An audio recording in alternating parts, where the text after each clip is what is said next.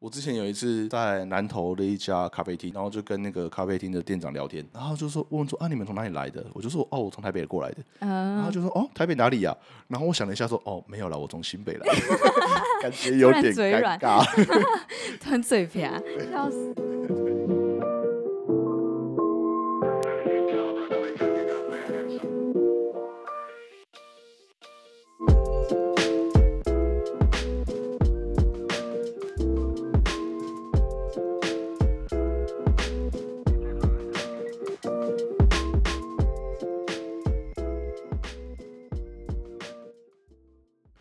欢迎收听，顺便聊聊，我是顾承宪。我是瑞塔，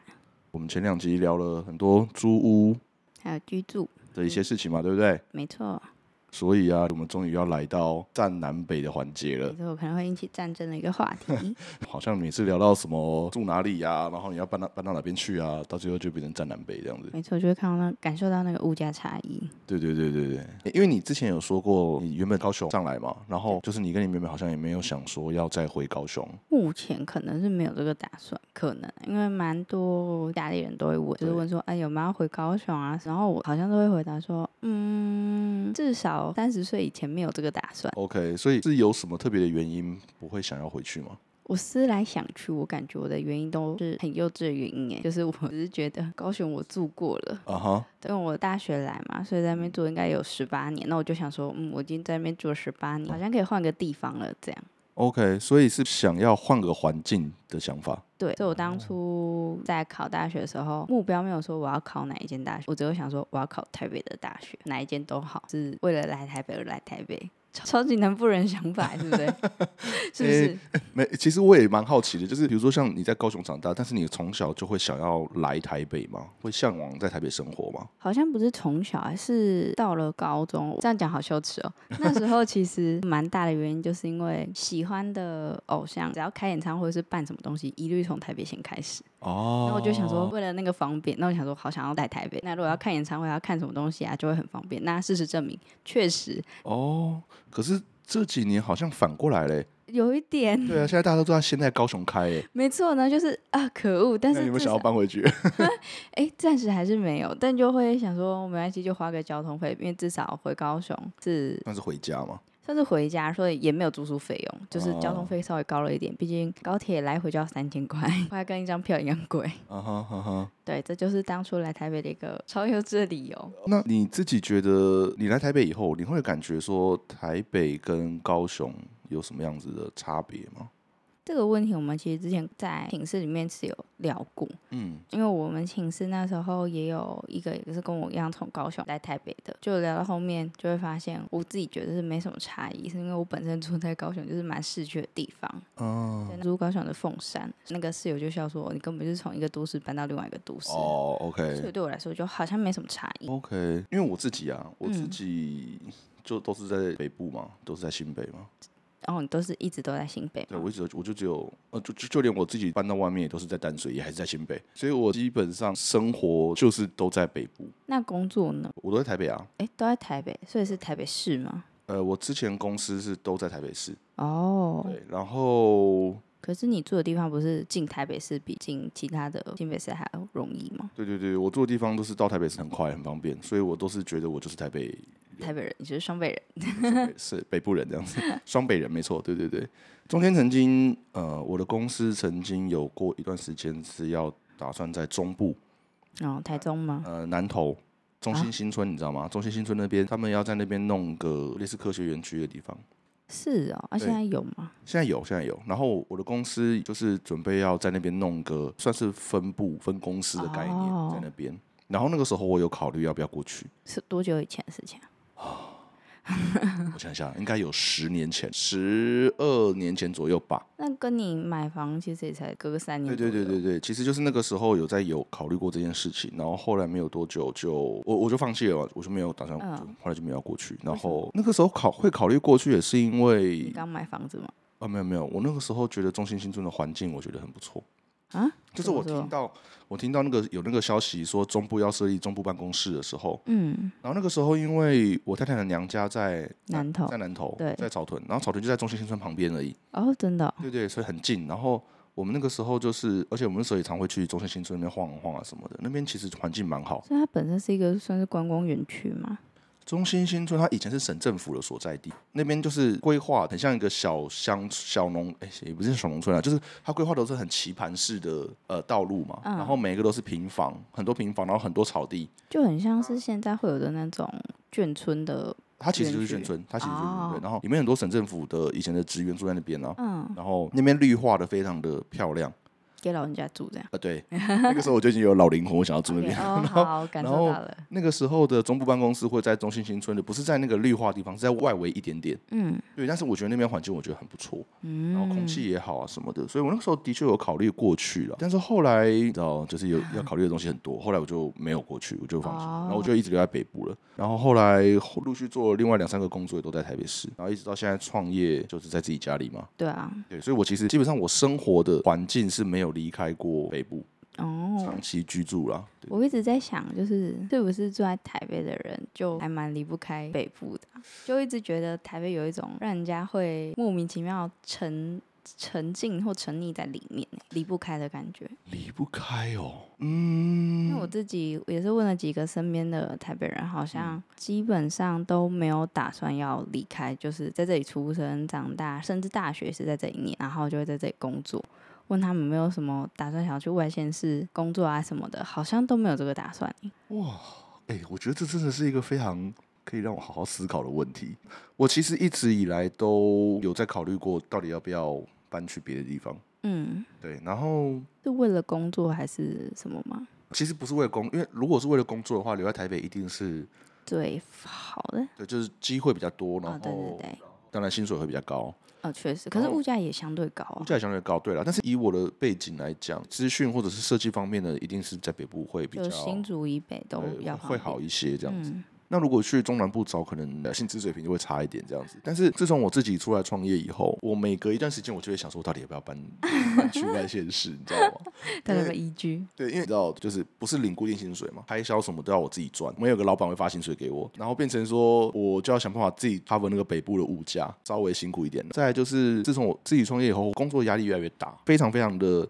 是工作压力还是生活压力，还是都有？哎其实都有啦，但是以工作的压力来讲，我的工作压力其实非常非常大，然后变成说我一直都是很紧绷的状态在工作，所以我会开始会向往想要去比较悠闲的地方。如果是以自己创业，会有办法，就是你赚北部的钱，然后在南部生活吗？其实可以啊，我现在就可以这样的，因为我现在没有固定的办公室嘛，所以其实我如果去南部，然后一样做一样的事情，觉得是 OK 的。嗯但是到现在开始就变成要考虑的事情又会不一样，比如说现在有小孩子了，我就会开始考虑说，小朋友他现在在北部这边念书什么的，学校什么都很习惯，那如果要搬的话。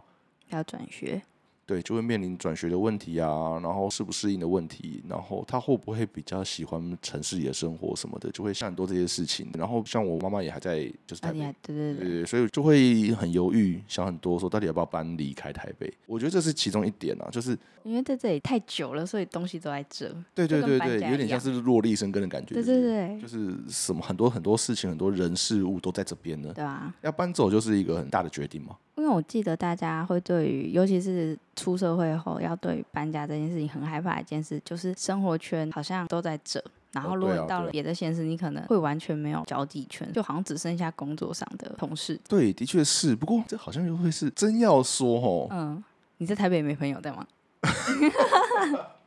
我真不想把话讲落明白。哦，不抱歉，不过是的确是这样，就是像你刚刚说，生活只会剩下工作的伙伴嘛，对不对？嗯，就是如果要认识人的管道只剩下同事。对。但你有没有发现，哦，你才刚出社会而已，哦，对，就是出社会以后一段时间以后，可能不管你在哪个地方，其实基本上就认识人的管道真的就会少很多，不像在学校的时候。 对啊，我也觉得校园是一个非常好交朋友的地对方。对对对，所以像我目前比较好的或比较有在联络的朋友们，都是学生时都期。是学生时期认对识的。啊，嗯那当然，大学的时候认识的有很多朋友也是中南部人，他们可能就回去中嗯南部这样子。等到我进入职场以后，认识的那些朋友们，就是同事们、前同事们，像我离开公司了，那我这些前同事们，他们都有自己的生活，然后他们的工作的节奏都很紧凑，嗯，所以其实我们很难约出来碰面什么的。所以你要说平常日常生活说没朋友嘛，的的确啦，就是我我的朋友交际其实非常非常少。听起来好像感觉越长大那个交友圈越这样越来越尖，然后越来越小、欸。哎，对，感觉其实是这样。那像以前在学生时期，可能常常一大群朋友一起出去玩对，对对，。等到你时间久了以后，会很好的，一直有在固定联络的，会越来越少我感觉我现在已经差不多有这种感触 了，哦，是哦，哎，这么快？ 对啊。对啊但因为像我爸爸，他也是现在他在台中嘛，他就是哎、为了什么工作就会去某个地方，他好像 OK 蛮敢冲的。这样， OK 然后他现在在台中，可是我觉得他蛮厉害的一点，就是因为他买了新车，啊哈，然后就加入了那种啊脸，书的社团，然后就会有对对所谓的车距友，没错，车距，嗯然后就是这样认识了蛮多人，我就觉得哦，好酷哦，就是对，你看，这就是我们之前讲社群，对对对一个重要，因为我就觉得社群爸爸超厉害，有办法就是可以再认识到其他人。对对对对对，像我之前我刚出来创业那几年啊，其实有非常多的活动。嗯台湾的创业圈，看很多地方创业圈都这样。创业圈里面就是会有一些活动，嗯，然后就是一些创业者、年轻创业者什么的，他们可能就是会彼此交流，彼此交流，然后啊约出来交换一些什么的。那那个时候就认识了一些创业圈的人，嗯，但是后来也就慢慢的比较没有再联络了啊，慢慢疏远。但是其实有很多都是像我是没有参加车聚，但是我现在有在露营嘛，那露营有时候就会哦认识对一耶些新的露营的朋友，有这样。露营的伙伴，对对对对对，就感觉交朋友的方式其实跟以前不一样。然后因为现在有社群网站啊这些东西，所以变成说媒介变多了啦。嗯，听下来都是兴趣导向、欸，对，就是兴趣导向，然后不会是像学生时代一样，就是各种不同样的人就被就会被凑在一起。对坐在一班，然后大家就是可能也没什么共同的兴趣，或者是大家大家就会变成朋友这样子。嗯，可是感觉学生时期交的朋友比较像是，例如说五个人待在同一个圈，但是五个人是完全不同的个性，可是还是可以很好，这样好像是另外一个很有趣的点。对对对对对，就学生时代交的朋友跟出社会以后交嗯交的朋的朋友友其实是蛮不一样的感觉。嗯，就突然从这边要聊到交朋友什么意思啊？对啊，那搬离台北这件事情，搬离北部这件事情，其实我一直有想过了。那当然，一方面是因为生活圈的关系是一个考量，那另外一个考量是，我觉得，你会不会习惯这里了？与其说习惯，倒不如说，我觉得我对于永和。因为我从小我是在永和出生长大嘛，我对于永和或者是台北的某些区域的感情其实蛮深的。哦，是感情哦。对，就像比如说，我现在随时都可以回想起我小时候，我小很小的时候，从我们家的巷子出来，然后到去哪里玩，去哪里，就是去学校或去哪里，沿路经过的景色，然后围墙，然后阳光的感觉、味道什么，我我现在都可以，哇，好有画面哦。对我我我现在都可以回想的很清楚。那就觉得说，这个是我觉得我对讲家乡嘛，就是对这一块地方的一这些个城市，这个土地，感情这样子。那再讲啊，我是不是很绝情 啊？哦，不会啊，不会、啊。但我觉得我，其实我二十几岁的时候，其实我没有想过这件事情。你知道，人就是年纪大才会去回想以前的事嘛，啊，确实，就是突老然嗯老人就会开始回想以前这样子，对对对。所以，回望从前，对对对对，所以像我跟一些以前的好兄弟们碰面聊天，都是在聊以前的事情。就常常就会讲一些以前的事情嗯啊，就会很刻刻意避免这些事情，就是我们很这样看起来很老 哎、对对对，那北部以外，其实蛮多人都会说台北，然后都说台北、台北、台北，但其实台北他们也包含台嗯北市跟新北市嘛。那像我自己有身边有朋友是那种，因为他是住新北，然后我就会说，哎。啊，你住台北怎么样？他就说没有，我住新北，我是新北人，这样他就很强调自己是哦新是哦北人，，会哦，对，他就有一点这样。那如果是你的话，你会怎么看？我完全不会、欸。真的假的？对啊，像我都会跟人家说我是台北人、欸， 不是，我不会特别说我是台北市。对，但你会说你是台北人，对对对，而且因为像你知道新北市以前叫台北县嘛，我知道啊，知道啊，所以其实我们以前就不会特别说我是台北县的人，我们就是习惯讲说我是台北来的台北人，所以是因为都跟以前，所以才可就以我们说都，习惯了，你知道？哎，是都跟吗？不是读跟来县就是市改很制对以对后对，。然后比如说像以前我回老家，比如说我妈妈娘家在澎湖嘛，然后我们回澎湖的时候，他们都会说哦，你们从你们从台北来怎么样怎么样啊？嗯，对，就是不会特别分台北、新北，对我们来讲就是台北。然后我之前有一次在南投的一家咖啡厅，然后就跟那个咖啡厅的店长聊天，然后就说问说啊你们从哪里来的？我就说哦我从台北过来的，嗯然后他就说哦台北哪里呀、然后我想了一下说哦没有啦，我从新北来 的，感觉有突然点嘴尴软尬， 突然嘴瓢，啊笑死。突然有点尴尬这样子。那你有感受到台北跟新北的差异吗？台北跟新北的差异哦，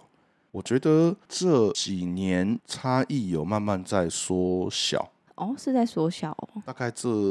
四五年那这么短，我以为这十年间呢。哦没有哦，你说在四五年以前差更多这样对，在四五年前差更多，尤其是在十来年前差更多。啊、哦？怎样的差更多？比如说，你看像捷运这件事情，就是台北先开始嘛，台北市内先开始，然后那个时候新北也还没有捷运啊。哦，这么晚？呃，一开始就是文湖线嘛，以前叫木栅线，对然后后来慢慢第二条、第三条盖出来的时候，才开始延伸到新北。我感觉好像就是因为捷运的关系，所以把台北跟新北连接得非常的近。呃，对，的确是。那以前我们都是坐公车啊，公车进嗯出台北市。其实公车算方便，但是就是以交通运输来讲，台北市的速度很明显是在全台湾跑第一的。就台北市的公共运输永远都是全台湾。哦你说公车司机都开的特别快 吗？我不说速度，哎、哎、感感感觉好像也是 哦。好像是哦。就是公共运输的建设的速哦度永远都是台北市先，哦，对啊，对啊，然后其他县市才慢慢跟上嘛。啊确实。看看台中，对，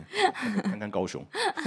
台南现在连一条捷运都还没有。哎、对，哎，对啊，但是你看，像新北市，其实从有了捷运以后，我觉得新北市的那个进步的速度就咻，就有蛮有感的，有不一样。然后跟台北市的距离又更近了。在更之前，其实新北市就真的非常的，就是台，哎、那时候在台北县，嗯，真的就是跟台北市的卫星城市的感觉。差很多。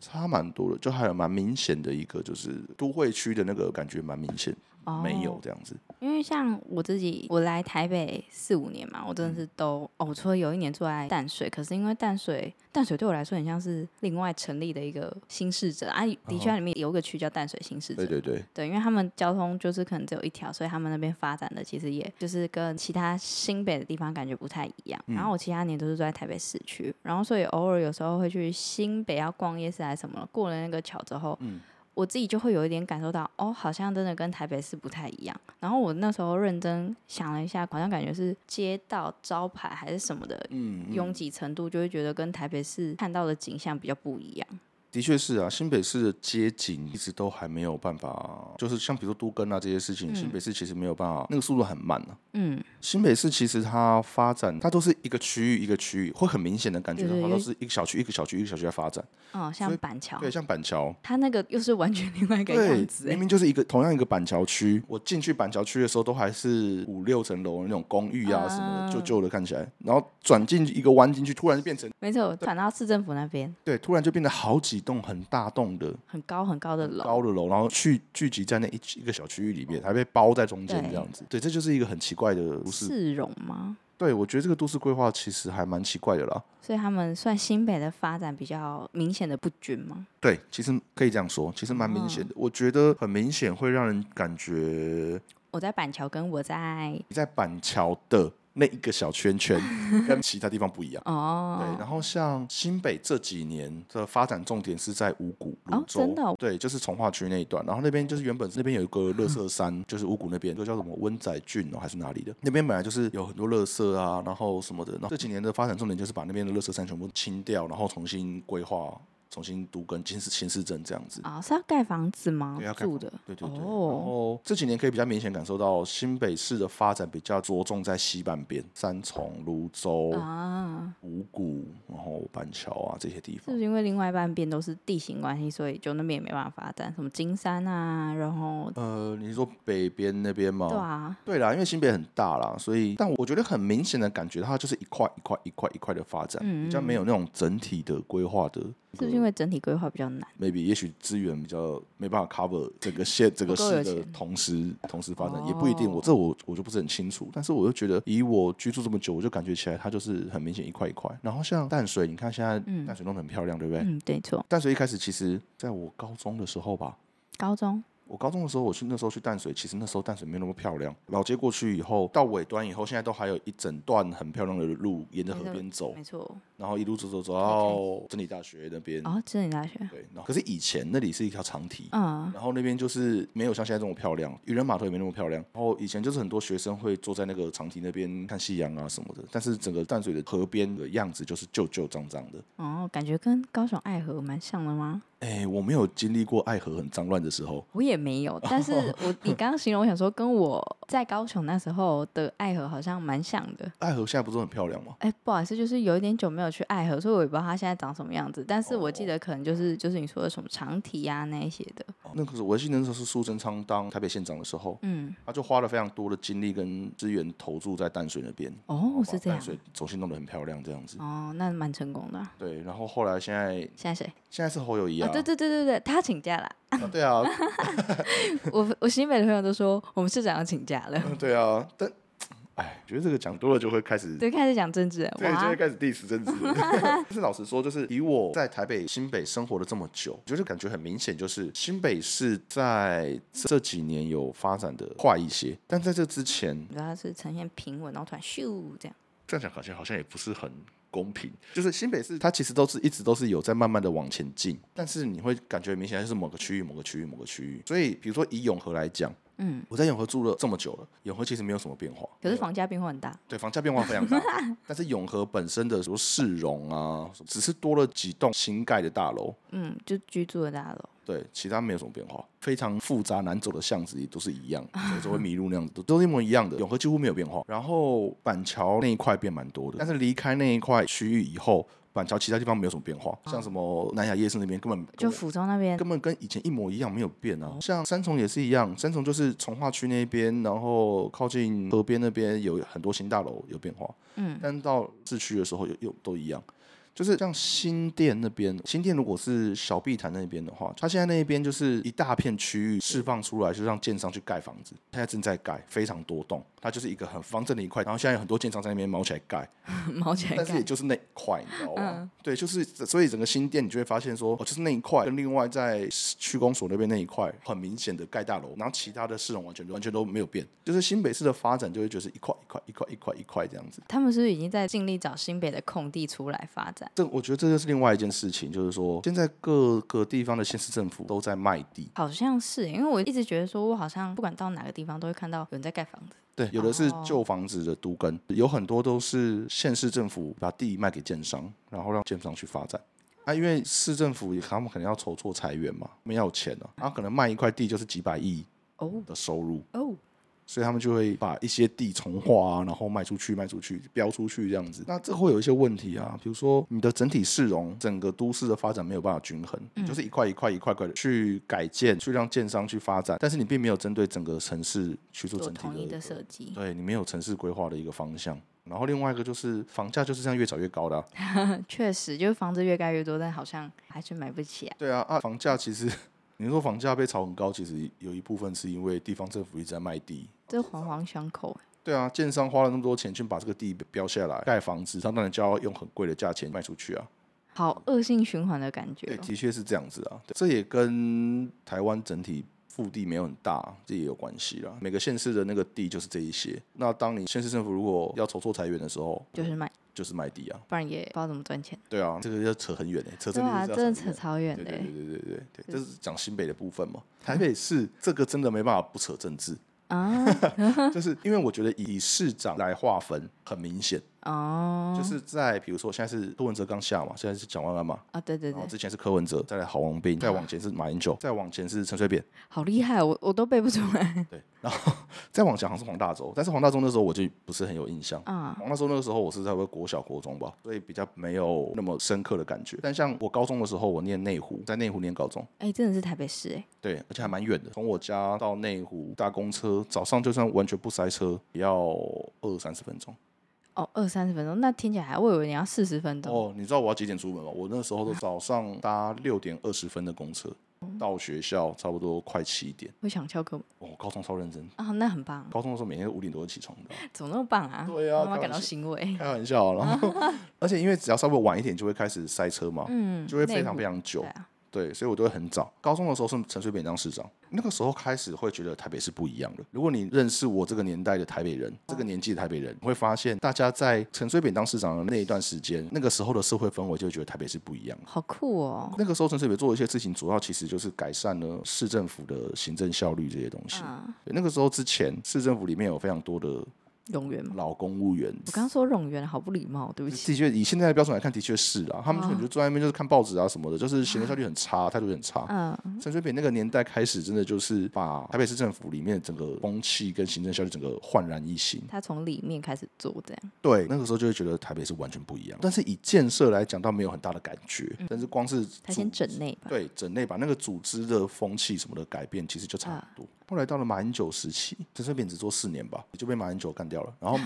马英九上来的时候，我印象很深刻的一句话是，那个时候马英九在竞选台北市长的时候。然后大家觉得马英九很帅这样。对了，那个时候风靡千万少女的一个 OK 哦偶像型人物，我只有觉得他的字很漂亮，他的书法，但是我对马英九这个人的长相是没有什么特别啊对我也没有没有对对 get 到，对对不好没意 get 思到，但是 anyway，就是他那个时候我印象很深刻，他那时候在跟谢长廷竞选台北市长的时候，嗯，我印象很深刻的一点是，那个时候谢长廷在提的是台北市的建设要怎么盖啊，要嗯怎么弄台北市的建设。那个时候马英九在电视辩论会的时候讲了一句话，说建设可以让一个城市变大，嗯，但是文化才能让一个城市变伟大。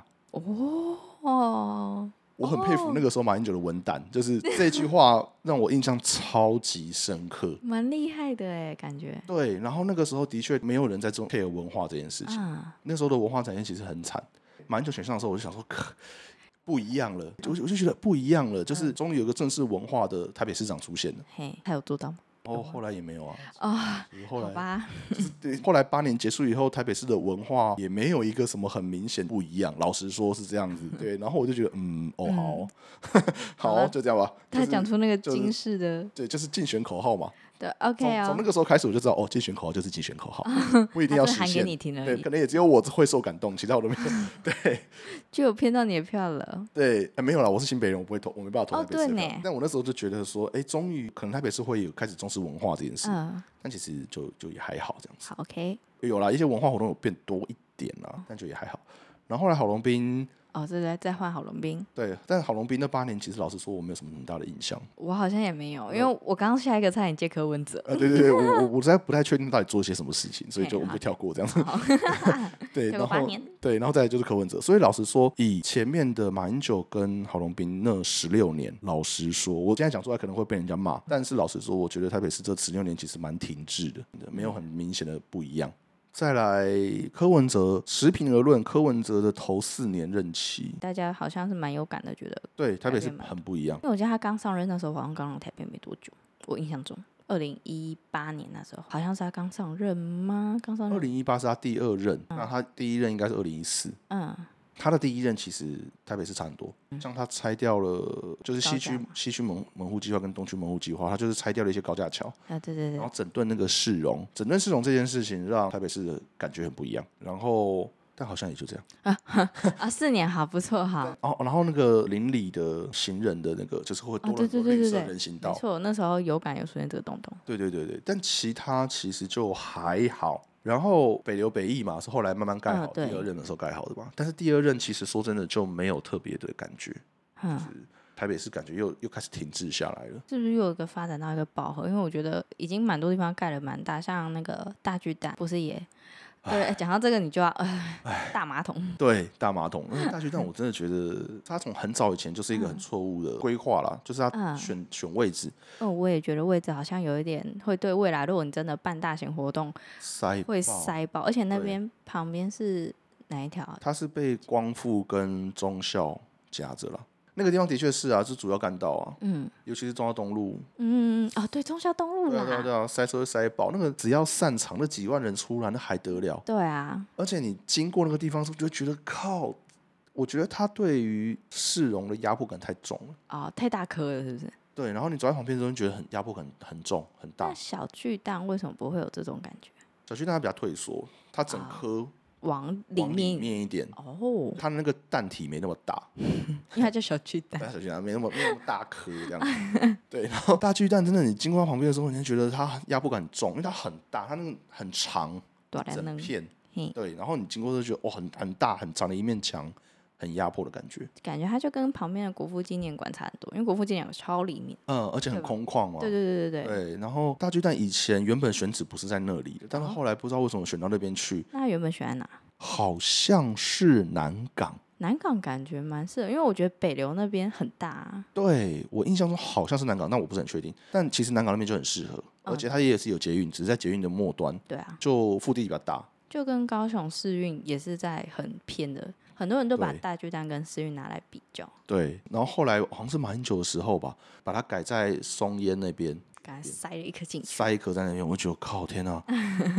我觉得对台北市是非常大的冲击，然后而且并没有加分。说真的，就不知道未来以后如果真的办了大型活动会如何，感觉对大家会那时候会比较有感的觉得，哦，这个地方是不是稍微有一点的拥挤？虽然它那边真的非常热闹，因为旁边是东区，对啊，对啊，对啊，就非常热闹。但是说真的，它并不是一个很适合拿来办大大型活动的地方。我个人的觉可得是啦，它已经是台应该是台北最大的室内场地吧？好像我上网查，它室内座位可以容纳到五万人耶、对就跟世运一样。对，但是就搞在那边，我觉得对啊，就不是很适合。那你刚刚提到说台北市会不会是因为它的空间已经满了，满了？嗯虽然没办法再弄，但老实说，我觉得这是一个问题，就是说现在首都有一个很大的问题是全部都挤在那个地方，这就是我们有在讲的叫做首都减压这件事情。哦，就是要尽量让人跟你的建筑啊什么尽量分散，让人平均一平点。均一点，让区域均衡可以发展。比如说之前就有在提要把国会迁到台中，立法院哦迁到台中这件事情，好像有听过，对，那会带动台中的发展嘛。对，然后立法委员开会就不用全部都挤到台北来，大家就在台中，啊啊，高铁就在台湾的中间嘛，上去下去，就在中对间。南部立委来讲也比较方便。哦，对，这就是台湾整体的国土的区域的均衡发展的一个概念。那所以像台北市也是一样，现在所有的人啊、公司啊什么全部都挤在台北市。像台北的对内湖那边弄了一个内内湖科科科技对啊园区，那也是一个那是后来才弄的，是不对那是是一开始的呃，那是蛮久那个时期弄的。哦，那也是因为内科弄在那边导致那颗大塞车。大塞车，塞的那个真的是塞的非常夸张。然后我觉得在那个地方规划内科这件事情，也不是一个非常的深思熟虑或者完整考虑后的一个很好的决策啦。老实说，我觉得像台北跟新北完全就是一个共同生活圈，它所有的发展应该是要共同来考虑的，不一定是台北新北要合并，它可以是分两个，但是我觉得应该是要一并来讨讨论的讨论来决定说，我们今天要弄个什么样子的重大建设，可以怎么样来配合，而不是我弄我的，你弄你的。对，然后台北市就已经在盆地里面就已经这么小了，然后哎还对全部耶就在挤在盆地里面。台北市其实周围一圈都是山嘛，对啊，但你有感觉到吗？你会我感是没有感觉对到，你我有会感你刚觉刚到讲说你跟自然很近吗？其实完全没没有，有，对不对？但是没其错实台北市的自然环境其实很好，嗯，它周有围一我圈就听是说，就是山，然后又淡水河，所以像比如说加拿大啊还有新都也是，国外有很多都市，他们有制定一些法律是针对都市景观的一些规定。哦，你生活在那个地方的人，你就可以感受到，你抬头起来看到，真的就会看到山在那边，它会把你的自然景嗯观跟你的市景结合在一起。我感觉很漂亮，难怪大家都对会觉得去国外的街道很舒服，对，不用说台北啦，其实每个都市都没有几乎都都没有这样子考虑。台北市就是我会感觉它其实进步的很缓慢，然后中间可能有些时候是很停滞的。那你有觉得其他县市哪边可能对你来说算是进步快吗？哦，我觉得对我来讲，我觉得最有感的是高雄。哦，怎么说？虽然我对高雄不是很 熟，哎，等一下，我就高雄了，然后我问你说怎么说，对什么意思？对，你不觉得吗？然后那你从小到 现在，嗯你用你小时候，比如说国小、国中、高中这几个时期，你会感觉高雄有不一样吧？我可以先提出，就是我觉得发展真的是好像会退后的一个地方，就是新觉江嘛。小时候可能国哦高中那时候，以前大家都在那边嘛，对对不对？然后现在就是我现在回去那边几乎没人，甚对至的它确原本是嗯是分两边，有一边甚至几乎都没落。好像对大家来说最有感的话就是我二博尔哦，博尔真的改很多，它变嗯得很漂亮，对然后就天哪，经过你提醒，哎，不好意思，还在要我高提醒你，对啊，回高雄真的是没有再出去那高些地雄方了人，不好意思欸、对，就是博二真的是从以前好像真的是一些暗暗小小的仓库，到现在它是变得一整片，然后还盖了什么战二库、码头那边也都整个弄好，所以博二你去的时候，哦，它还连接到西到西子湾，所以那边是一整条的那种观光区，然后你其实可以骑脚踏车或走路。然后现在我看还在高雄的朋友们，其实博二那边就西子湾码头那边啊，就是到了家就非常非常多市集，几乎每个礼拜都有，然后就变得文化活动很多。嗯，哦，还有一个啦，我家附近的魏武营，要魏武营，对，那一栋本来听说可以盖很快，嗯但后来离开高雄之后，它才真的盖好，然后整个也是变得非常非常的大，然后蛮多人去，虽然对我来说好像蛮无聊的，因为它就是一个 音乐厅。对，它是个音乐厅，嘿，对，没有音乐厅的时候，他就真的只能去那边走走这样。嗯哼，嗯哼，对，它就只是盖得很漂亮，然后偶尔会有灯会那一种，就会在那边办，所以那边也是一个文化的地方。嗯，然后，我记得我从以前就有听说过高雄，因为高雄是长长的，对，长的，对，然后比较南部那边就是什么凤山那边，好像是以前比较早发展，可是它现在就就停了，嗯，就没了。发展的地方已经开始往左营那边了。哦，对，左营，然后鼓山啊，或是高雄美术馆那边开始就会盖得非常的漂亮。然后我自己是蛮有感觉，就是好像过了一个地方哦，北高啦，到了北高之后，那个环境会变得看起来很像比较简约白色的感觉。可是到南高的话，会有一种旧有的高雄都市的那种呃，感觉。旧旧市区，没错，嗯大概哼就是这种差异。你刚刚讲新爵江，其实以前西门町也是这样子，哦，可是西门町，我觉得近几年还有在活过来啊。对，它重新活过 来了。西门町以前在我国中的时嗯候非常热闹，大家都说那个地方就是以前就是日本的新宿，很多年轻人然后在那边啊什么的，到一直到我高中那边都很热闹。然后我高中的时候还会去那边定做制服裤啊什么的，你知道吗？就那时哦好候懂高中生懂的意思对然要后改裤子啊。对对对对对，嗯嗯大家都，OK 大。家都一样的童哦，年嘛。对呢，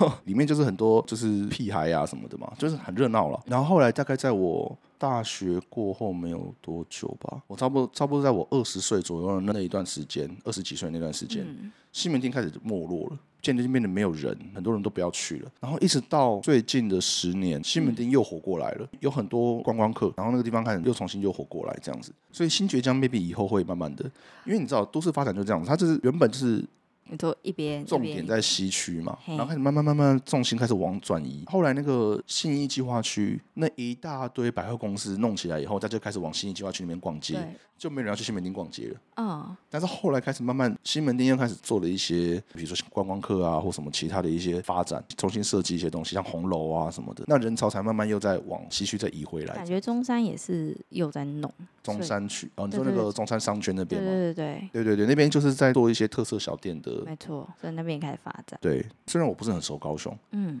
但是我自己会觉得高雄的变化是让我觉得非常非常惊讶，那如果以外县市人来看的话，怎么说？因为以前高雄就是一个重工业的城市，大家都这样讲，但是其实我好像没有特别感觉，可能 maybe 那时候我真的还没出生，呃你出啊生对以前，对对，那高雄以前就是一个重工，然后去高雄真的也不知道干嘛，可是我现在去高雄，我也不知道干嘛。 是因为你从小就是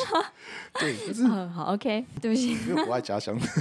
没有啦。但是像你知道灭火器的主唱嗯杨嗯大正，嗯他是高雄人，然后我之前就有听过他讲过，他就说这十来年他每一次嗯，回高雄回高雄都觉得高雄不一样。哦他，每一次就是出国巡演回来，或者是去开演唱会回来，每一次回高雄都觉得高雄变得不一样。他哦，小时候的东西啊，小时候的高雄那个样子都不一样了。这样想来，在三多商圈那边也盖了高流啊，高雄高流流学嗯音高乐流中心，对啊嗯，嗯那边也弄起来了。对爱对对，对爱河那边啦，哦哎没，错其实你跟我讲地理位置，其实我是不太知道了。但是你讲名词，我大概知道说，哦，那是在哪些地方这样子。对，但是高雄就会很明显让我感觉到，它就是它从一个重工业城市开始慢慢转型，他是不是朝文化那边走啊？它往一个国际港都的哦方，向前进有，。我好像有听过这个词哦。对，从陈其康市长以后开始，就开始重视一些文化活动。嗯嗯嗯，然后后来开始改爱河啊，弄爱河啊，然后嗯弄哎陈菊之前是有谢长廷哦，反正他们这就是这几个市长上任以后，他就开始慢慢的整顿爱河 啊，整顿啊，然后整顿市容啊，然后国化活动啊，然后还开了总图总图图书馆，啊哈哈就很大栋的那个。前一阵子不是炒高雄的那个港前瞻计划炒很凶，哦哦知哦道哦吗，有我有听过。对啊，那个时候就是柯文哲他们在说高雄那个渔港凭什么花那么多钱去 去改建嘛，对吧？谢谢。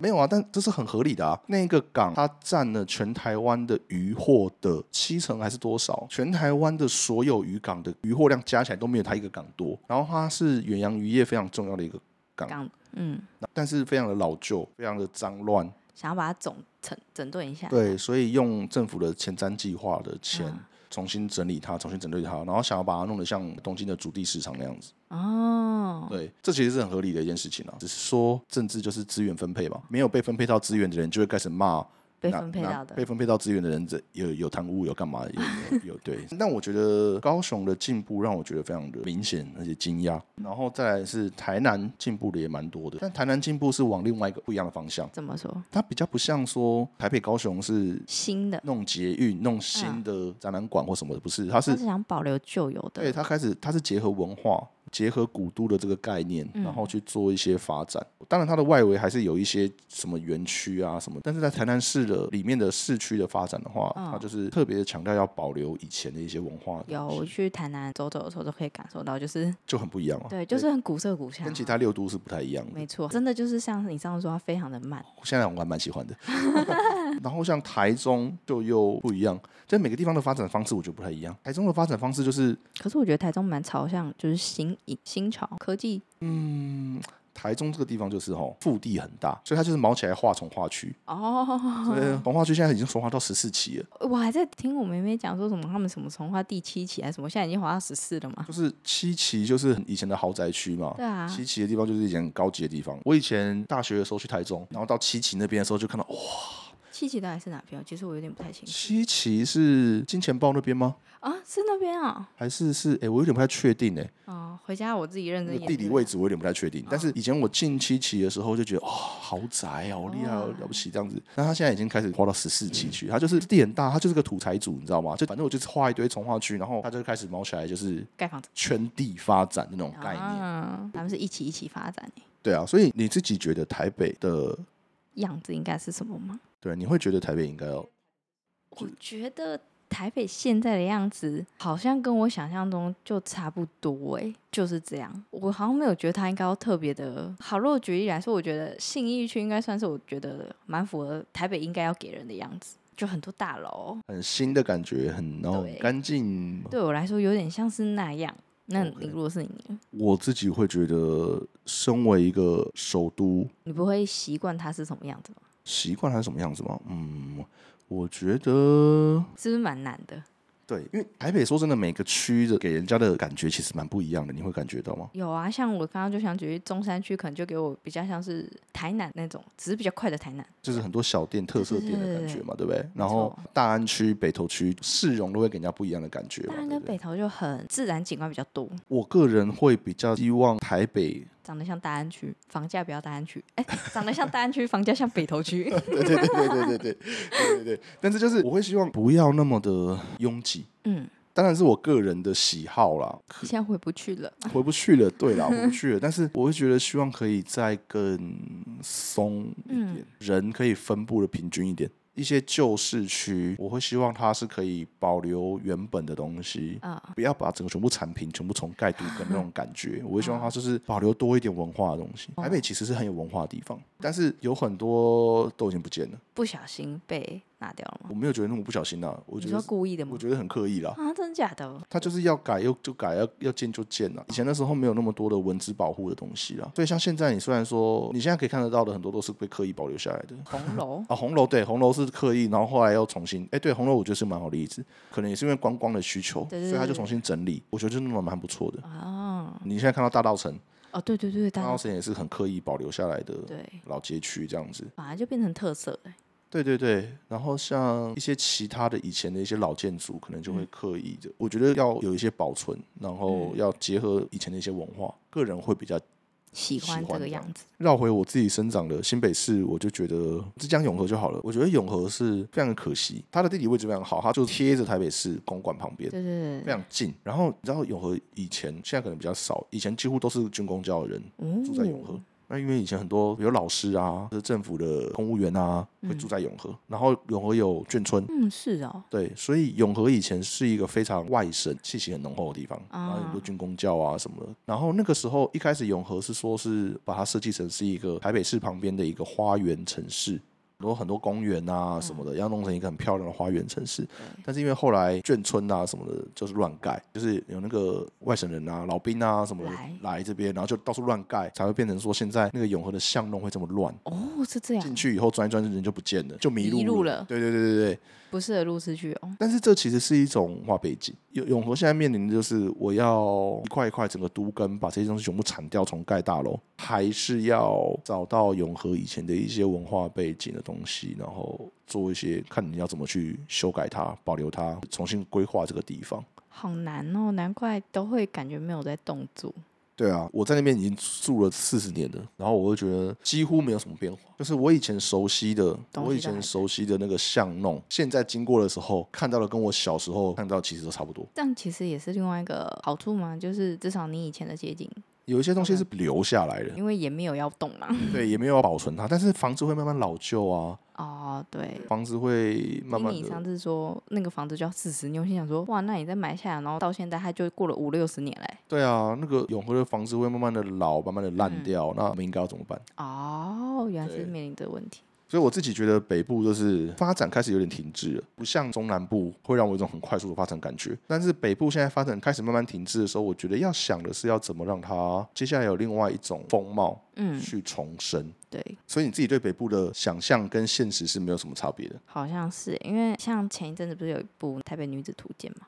我有听过哎、但我在想我有没有看过你应该没看过，不用看那个边框，哦，好，它是 Disney Plus 出的，那个女主角是哦演对对对对对对，从台南永康上对来对到对台对北对永对，康我想那起来个。了，对没错，对然我后没它里看过面前面就有开始描述说啊，他小时候对台北的想象是什么什么样啊，子对对啊，对这样对对对然对。后我就看了一下，我想说，嗯啊，我有 就这是样一想，部充满了刻板印象的电没影，错， 对，没错，就跟那个艾米丽在巴黎那部，哦有有有然后有是人充这样讲充满了刻板印象。没错。但如果你想当做一出闹剧，或是想看它到底有多闹的话，你可以去哦看。啊哦哦哦，然后反正它里面就有描述说啊，他台南人上来怎么看北部，然后好像描述的就是他那个景有点是在好像是在一零一里面吧，哦哦我就觉得他描述出来的就是嗯，好像就也只有那样，就没有什么特别多的想象。嗯，然后我对台北的想象好像就也差不多，就是高楼大厦。没了，好无聊的想象力哦！难不成我要觉得台北有很多车在天上飞吗？ 可是为什么你们都是觉得台北就是一个高楼大厦，啊就是应该是一个很进步的地方？感觉它是首都，然后它是个城市，可是你在高雄也是大城市啊，是没错。所以我我们家附近蛮多大厦啊，我家看过去可以看到八五大楼啊，就是我们家附近真的是那一片地方蛮多很高的楼，我就觉得啊，好像应该差不多。对对啊，啊所以高楼大厦对你们来讲没有什么特别吸引力。还是我觉得应该台北的高楼大厦上面应该要装点霓虹灯，例如说台北一零一那样会发光的高楼大厦。哦对，我就觉得哦，好像应该是这样。 ，OK OK，无聊想象力，不好意思。 不不不啊，我知道了。我觉得大家对于首都、对于台北的想象，很多都会来自于电影里面看到的东京、纽嗯约对，的那种感觉没错，就是那个大马路这样照下去，我旁边有大楼，那个斑马线，然后一堆人这样穿过去那种感觉。啊啊啊啊！对然后那个大楼上面有霓虹灯闪烁啊什么的，对对对。哦，原来是在这里哦，我们被那个文化符号给洗脑了。不知不觉，对，其实我觉得现在看到的过去台北的发展，也都是往这个方向在发展。但我个人不觉得应该要这样子了。哦，比如说我们在讲巴黎、伦敦，嗯，欧洲的很多国家，荷兰首啊都什么，好像不是的长首这都样，我们不会去想象长得像巴黎那样子。对，那为什么我们的首都要长得像巴黎那样子？就是东京那样子？可能台湾人蛮喜欢日本文化嘛。我觉得受美国文化影响比较多啦。哦，对啊，美国的纽约那边也是高楼大厦加霓虹灯啊。对对对对对啊！我倒觉得台北不一定要长得像那样子，嗯，台北也许可以更往欧洲那一边的市容看一下，人家怎么做的。哦，好，好台北加油。好，台北加油！好的，好好那今天就这样吧。好，今天就这样啦。那我们站南北就到这边喽。对啊所以，我好们像也没占多少啦，对了对了对了，蛮是平和 的一集。对对对对，所以我们接下来就没有要再讲南部喽。 ，OK，好好好嘞，好，那我们今天先到这边，好，拜拜拜。